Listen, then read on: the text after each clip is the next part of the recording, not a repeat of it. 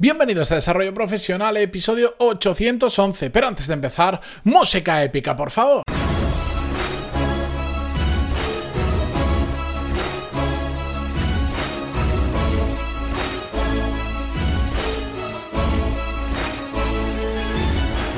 Muy buenos días a todos y bienvenidos un miércoles más a Desarrollo Profesional, el podcast donde hablamos sobre todas las técnicas, habilidades, estrategias y trucos necesarios para mejorar cada día en nuestro trabajo. Hoy vamos a hablar sobre cómo generar oportunidades profesionales. Es un tema que igual debería tocarlo más de lo que hago habitualmente. Sí que he hablado en unas cuantas ocasiones, pero después, revisando un poquito el resto de episodios que había hablado sobre cómo generar oportunidades, eh, me he dado cuenta que con 800 y pico le había dedicado eh, muy poquitos, el porcentaje es muy bajito cuando creo que es algo extremadamente relevante. La cuestión es que normalmente, aunque no lo hago mucho, cuando hablo sobre oportunidades profesionales, casi siempre hay varias personas que me escriben y me dicen, esto está muy bien, me gusta el concepto, eh, creo en lo que dices, pero oye, ¿cómo puedo hacer para, para realmente encontrar esas oportunidades cuando pasan delante mía?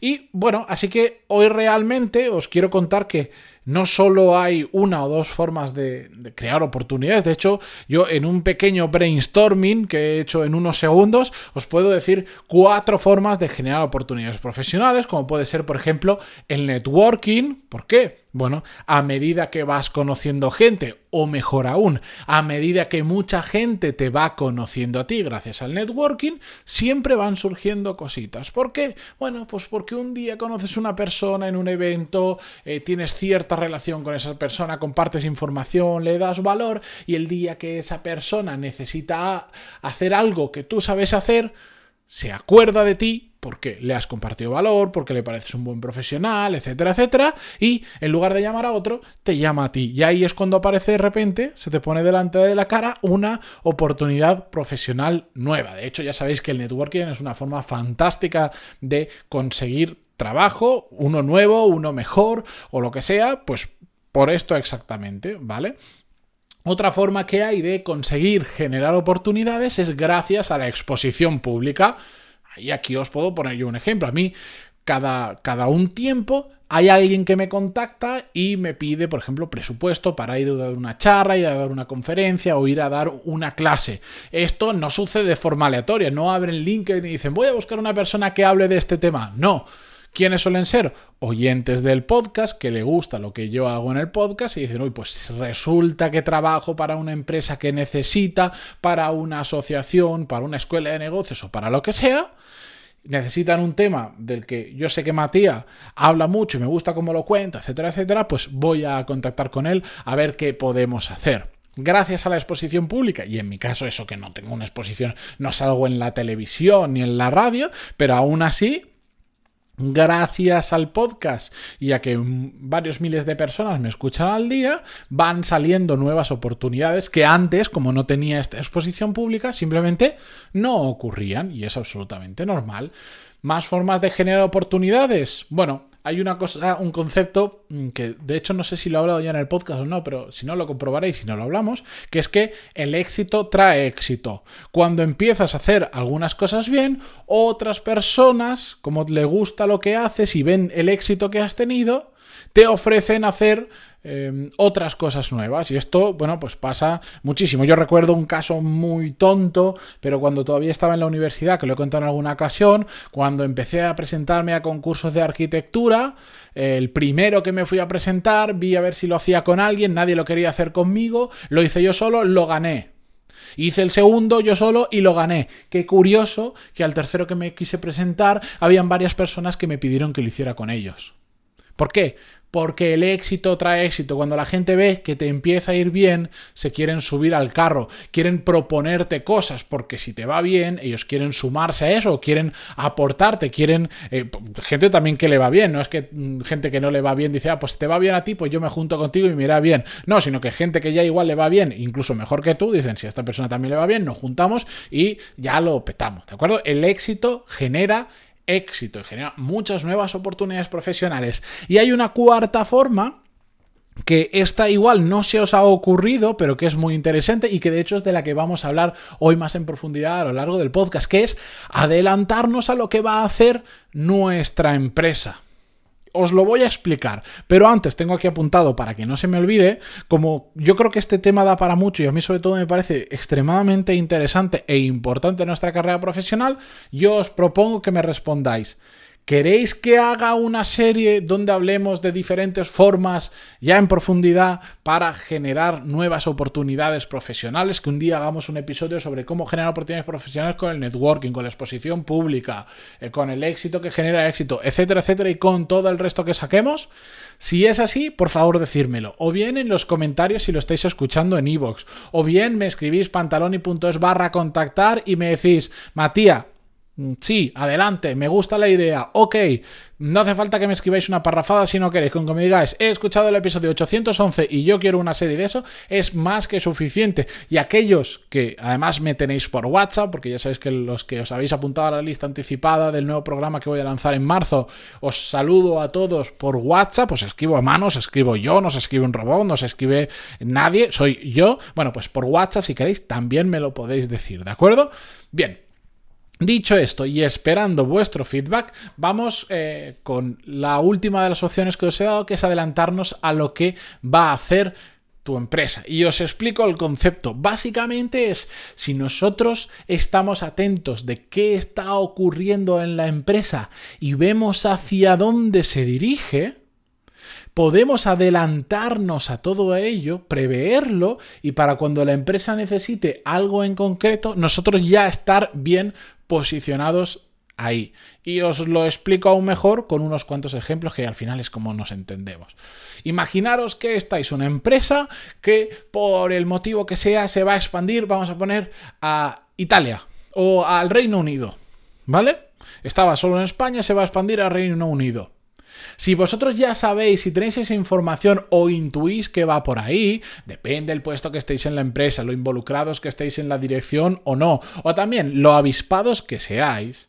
Bueno, pues si tienes esa información y sabes que la empresa planea el año que viene saltar a empezar a hacer cosas en Estados, en, en Reino Unido, en Estados Unidos, en Italia, en el ejemplo que os dé la gana, pues os podéis empezar a preparar, porque igual, por ejemplo, estáis en una empresa, vamos a poner que se va a Reino Unido, estáis en una empresa donde el nivel medio de inglés es bajito, ¿vale? El típico nivel, medio español que decimos que es mm, prácticamente no tengo ni idea de hablar inglés. Bueno, pues si lo sabéis de antemano, poneros a estudiar inglés como unas bestias. ¿Para qué? Para que el día que la empresa ya esté pensando en irse allí y necesite a alguien de confianza, pero que a la vez hable el idioma y sirva de conexión con Reino Unido, seáis vosotros uno de los buenos candidatos. Os habéis adelantado a la situación, que se va a Italia y sabes que en un año pues te pones ese año a estudiar italiano como una bestia porque nadie en la empresa lo sabe o muy poquito y entonces tú ya vas a tener un activo profesional, que ya lo hemos hablado, vas a tener algo que el resto no tienen y por lo tanto te vas a poder posicionar mejor. Que en tu empresa se va a integrar un nuevo software de contabilidad, de facturación o de lo que sea. Oye, y si en lugar de esperar a que la, empresa empiece la integración, contrate una consultora, a una empresa externa para meterlo y después os dé información a todos por igual, ¿por qué no te pones a aprender tú a usar ese programa antes que nadie?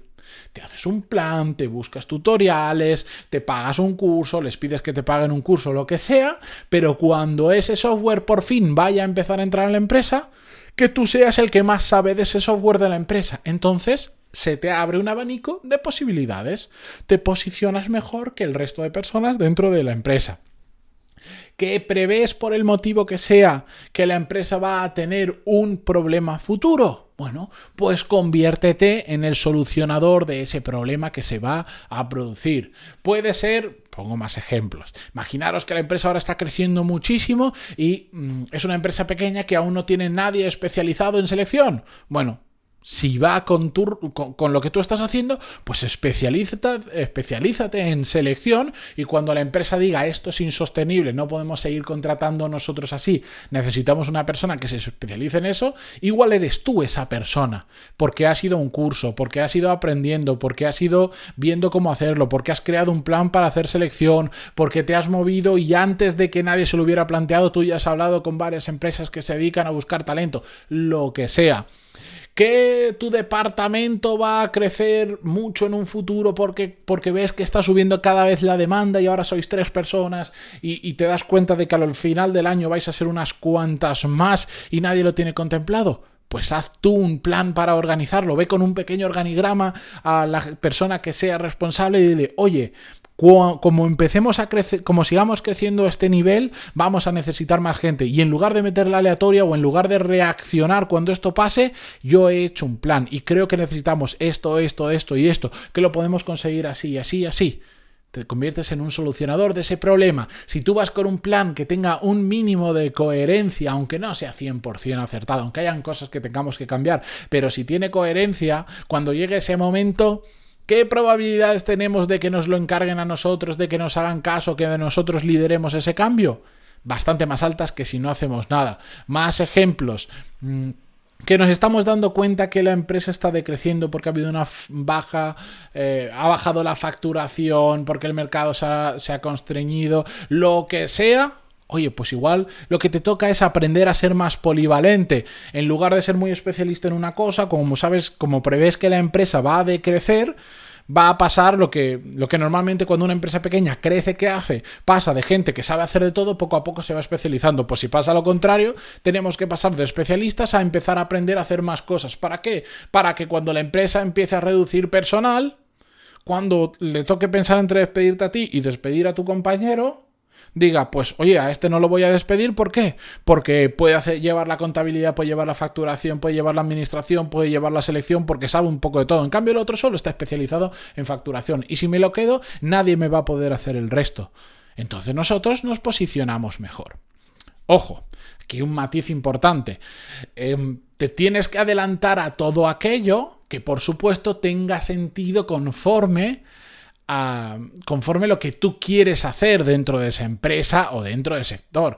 el ejemplo que os ponía antes de la selección, pues si a ti no te gusta el, tema de la selección, estás en otro departamento, yo que sé, de marketing, de ventas, y para ti no tiene nada que ver la selección, pues pues no, pues eso he puesto simplemente un ejemplo. No te especialices en selección si tú no quieres que tu carrera vaya por ahí y te lo puedes permitir. ¿Me entendéis?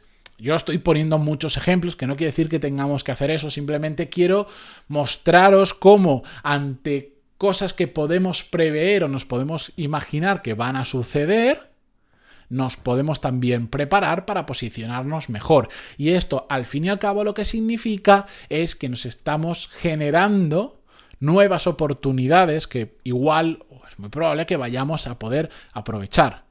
La alternativa a todo esto es no hacer nada, no imaginarnos qué va a pasar un poco más adelante de nuestra empresa, no adelantarte, seguir haciendo lo que ya estamos haciendo y oye, si hay suerte y, nos ofrecen algo, pues, pues muy bien. Pero me imagino que si estáis escuchando este podcast no es para eso es para ser proactivos, es para buscaros vosotros mismos vuestras propias oportunidades, para crearlas, no solo esperar a que pasen delante nuestra. Porque sí, en ocasiones es verdad, la suerte existe, en ocasiones pasan unas oportunidades delante nuestra porque justo estamos en el lugar adecuado, en el momento adecuado, pues oye, genial, y si la sabes coger, adelante. Pero yo soy de los que prefiere confiar más en mi trabajo y en mi capacidad de generar mis propias oportunidades que en las que puedan llegar a pasar delante mía. Así que ahí lo tenéis, no hay excusa y vuelvo a repetir, ¿queréis que hagamos una serie más adelante de esto con mucha profundidad, dedicarle unos cuantos episodios. Pantaloni.es barra contactar. Adelante, Matías, me decís lo que queráis para que yo me entere. Si no, en los comentarios de iVoox también lo podéis hacer. Y si no, los que tenéis mi número de WhatsApp, me escribís por WhatsApp. ¿De acuerdo? Con todo esto, yo me despido hasta mañana, que estoy absolutamente agotado porque esto lo estoy grabando una hora intempestiva y todavía me quedan algunas cositas por hacer. Muchísimas gracias por estar ahí, por vuestras valoraciones de 5 estrellas en iTunes, vuestros me gusta y comentarios en iVoox, Spotify, Google Podcast, donde sea que lo escuchéis. Sea por lo que sea, Hasta mañana y gracias.